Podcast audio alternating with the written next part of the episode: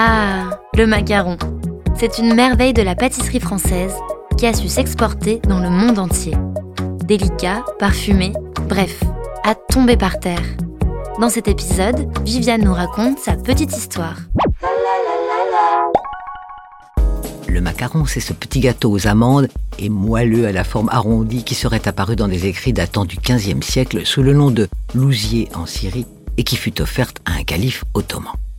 Le premier qui en parle, c'est François Rabelais. Il écrit Petite pâtisserie ronde aux amandes dans le quart-livre en 1552 dès lors. De nombreuses villes en Europe revendiquent la paternité du macaron. En 1581, à Joyeuse en Ardèche, le macaron est arrivé à la cour du roi Henri III. Catherine de Médicis, mère du roi, l'a rapporté d'Italie quelques années plus tôt et le fit servir lors des noces du duc de Joyeuse. Mais ce n'est que le siècle suivant, en 1660, que le macaron se démocratise par le Pays basque où un pâtissier, M. Adam, commence à les commercialiser et en offre à Louis XIV pour son mariage.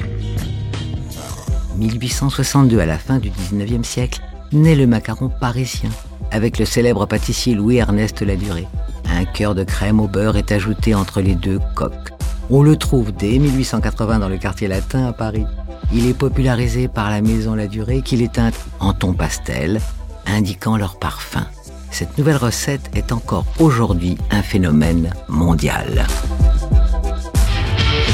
Tout le XXe siècle n'aura servi qu'à diffuser dans le monde entier le macaron et à faire de Paris sa capitale, si bien qu'il est l'un des acteurs principaux du film Marie-Antoinette de Sofia Coppola. 2012 et l'engouement autour des macarons est tel que toutes les maisons en font de Daloyau à Pierre Hermé et encore et toujours La Durée qui en 2012 va plus loin en lançant une gamme de produits cosmétiques directement inspirés de sa gourmandise vedette, les merveilleuses. Poudriers, blush et rouge à lèvres aux couleurs de la célèbre maison se vendent dans le monde entier.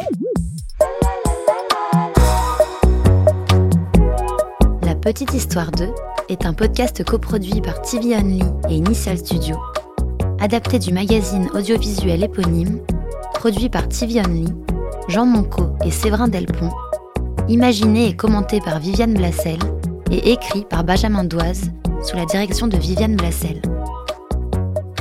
Production éditoriale, Sarah Koskiewicz et Louise Nguyen, assistée de Sidonie Cotier. Montage et musique, Johanna Lalonde avec les voix de Viviane Blassel et Louise Nguyen.